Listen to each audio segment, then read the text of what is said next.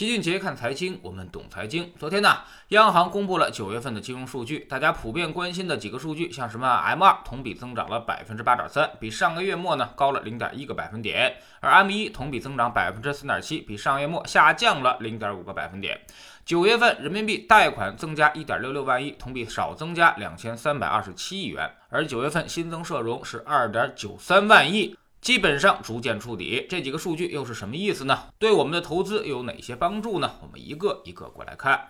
首先呢，就是 M 二，大家都知道，这是货币供应量，代表着社会中有多少钱。它一般呢都要高于 CPI 加 GDP 的总和，就好比你煮米饭的时候，水要略微漫过米一样，这样才不会糊锅。而现在呢，GDP 差不多是百分之六左右，CPI 也比较低。大概是一到二的水平，所以 M 二呢现在也一直在低位趴着，没怎么放量。M 二不涨，就意味着我们释放的货币其实并不多，不存在什么大水漫灌的情况。至于 M 一，现在也是逐渐的回落，这个代表着大家对于经济信心不足。货币中即将准备投资的钱正在逐渐减少。M 一减 M 二的增速差一直被视为可以预判股市方向的数据。M 一减 M 二增速差上升，那么说明市场流动性充裕，股市呢通常都会有很好的表现。但一旦出现增速差下降，而股市呢就会面临着压力。增速差是市场的先行指标，所以非常好用。比如今年二月份的时候，货币增速差就出现了快速的下降情况。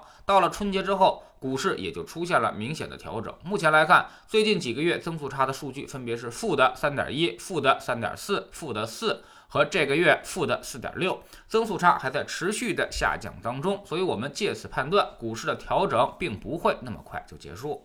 其次呢，就是人民币贷款增加了一点六六万亿，同比减少了两千三百二十七亿元，但是好于市场预期的一点五万亿。企业的中长贷款方面，九月份增加了六千九百四十八亿元，延续了七到八月份的趋势。居民中长贷款主要也就是房贷是四千六百六十七亿，这也说明房地产销售并。未完全趋冷，比前几年少，但也基本算是正常。九月份新增贷款的数据，其实打消了地产产业链持续收紧的担忧，专项债的发行也比较活跃，这就表明政策有推动经济增长的意图。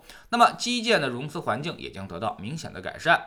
第三呢，就是社会融资二点九三万亿，这也是市场中的一个重要指标，代表着信用周期。目前社融还在小幅回落当中，降到了百分之十，但是政府债券和人民币贷款。已经明显的走强，专项债发行也明显的在提速。那么钱都已经发出去了，到了四季度估计会有一个投资的小高峰出现。再结合去年底，因为疫情的波动效应已经消失，所以老七判断，在四季度的时候，社融很可能就会触底。社融如果回升，意味着这一年紧信用周期也就基本结束了，宽信用周期到来将十分有利于股市的发挥。如果在整个经济周期的判断上，那么四季度呢，我们会出现明显的社融上升，PPI 转为下降的局面。这对应的就是经济的复苏周期了。如果到了复苏周期，就可以超配股票。最近几天市场上又传出了降准的声音，那么这样的数据环境之下，到底需不需要降准呢？支持降准的理由就是最近专项债发行比较多，资金呢都被吸走了，所以在银行体系当中就出现了一定的资金缺口。我们看到最近十年期国债收益率已经开始持续上升，这就证明流动性短缺已经出现，应该用降准把市场的流动性给它降下来。这样才更有利于我们进入宽信用、宽货币周期，促进经济的全面复苏。其实呢，央行最近估计也在观察，到底要不要降准。他现在呢，估计还没想好。最近它其实已经增加了市场货币的净投放。四季度的时候，MLF 的到期量是比较大的，到了二点四五万亿。一方面，央行要继续续做 MLF，也就是还旧借新；另外呢，也会持续的关注市场水位上的变化，主要就是两个指标，一个就是我们刚才说的实债利率。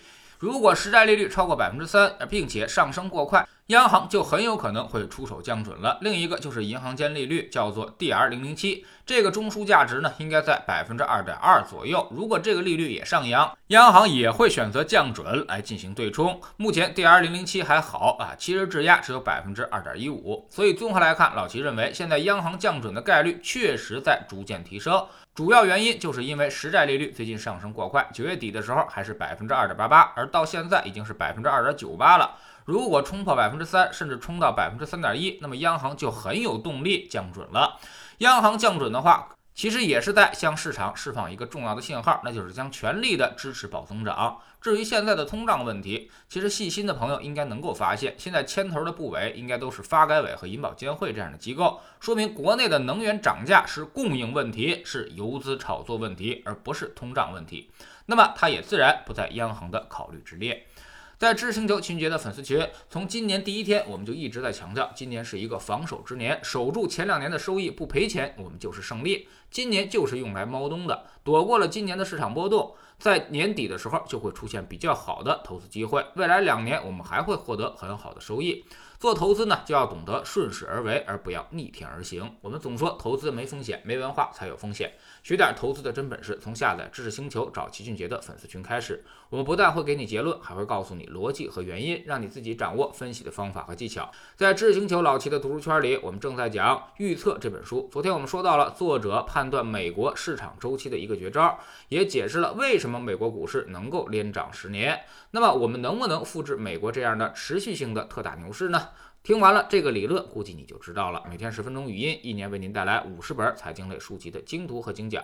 喜马拉雅的小伙伴可以在 APP 顶部搜索栏直接搜索齐俊杰的投资书友会，老齐每天讲的市场策略以及讲过的书都在这里面。读万卷书，行万里路，让自己获得提升的同时，也可以产生源源不断的投资收益。欢迎过来体验一下，给自己一个改变人生的机会。